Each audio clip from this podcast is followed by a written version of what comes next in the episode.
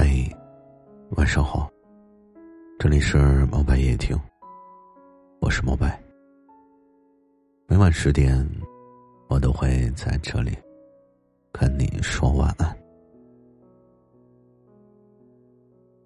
最近呢，很多人问我，说恋爱之后遇到更好的人该怎么办？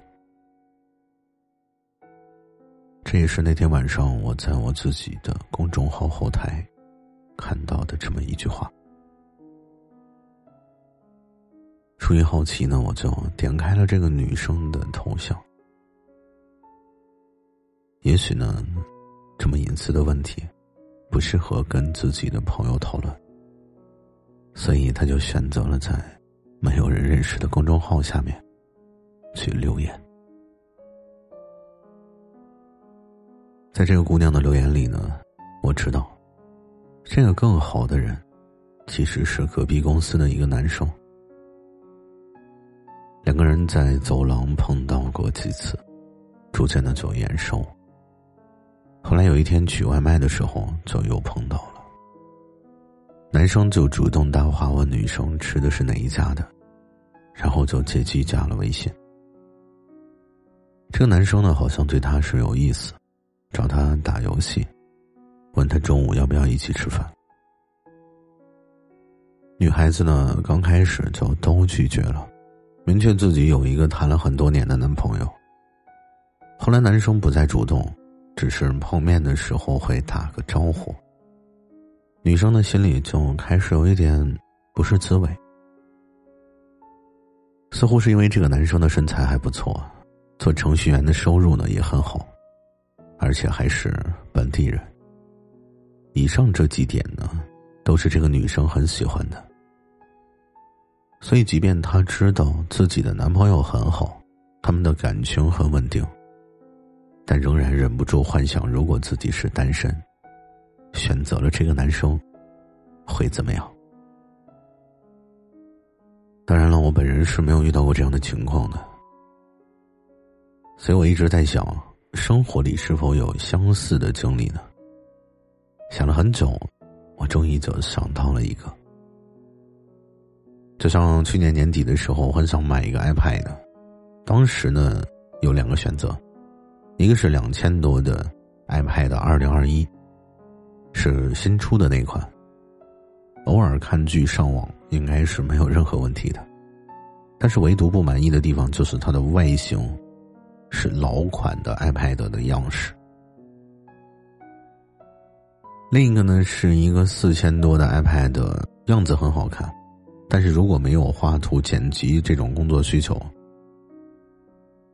还有一个是四千多的 iPad，样子好看，但是如果没有画图剪辑这种工作需求，就只是为了追剧的话，我觉得是有点浪费的。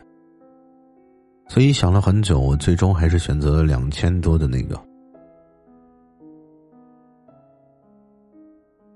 直到后来，在网上刷到四千多的这个，他的一些评测，我还是忍不住感慨：哇，这个外观真的好好看！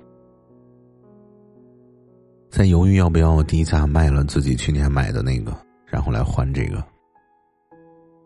所以说到底呢？我能纠结，是因为我本身就没有对我去年买的那个十分满意。于是呢，对于另一个也很心仪的，我就开始会有憧憬。我不知道我这样的比喻对不对？也许呢，尽管这个女生说自己的男朋友很好，感情稳定，但是当她称赞另外一个男生工作很好，还是本地人的时候，其实就恰恰说明她心里面。对自己的男朋友，并没有非常的喜欢和满意。当你认为自己手里的没有足够的好事，你才会在路上左顾右盼，你才会心猿意马，想要换一个更好的。嗯，在之前呢，我和几个朋友一起去吃海底捞的时候，我们在聊天。这个时候过来一个女生，说他们那一桌玩游戏输了，惩罚是要来这一桌加一个男生的微信。这个女生呢就直勾勾的看着我们一个不是单身的朋友，那个男生呢就很利索的回答：“你家他们几个也一样，我有对象了，就不加了。”尽管朋友平时没少吐槽自己女朋友做饭不好吃，人也不聪明，但真的有别的桃花出现的时候，我觉得朋友的这种果决的态度，让我意识到，感情里面的专一，应该就是这个意思。不是从来没有产生过对比的念头，也不一定觉得自己的另一半完美无瑕。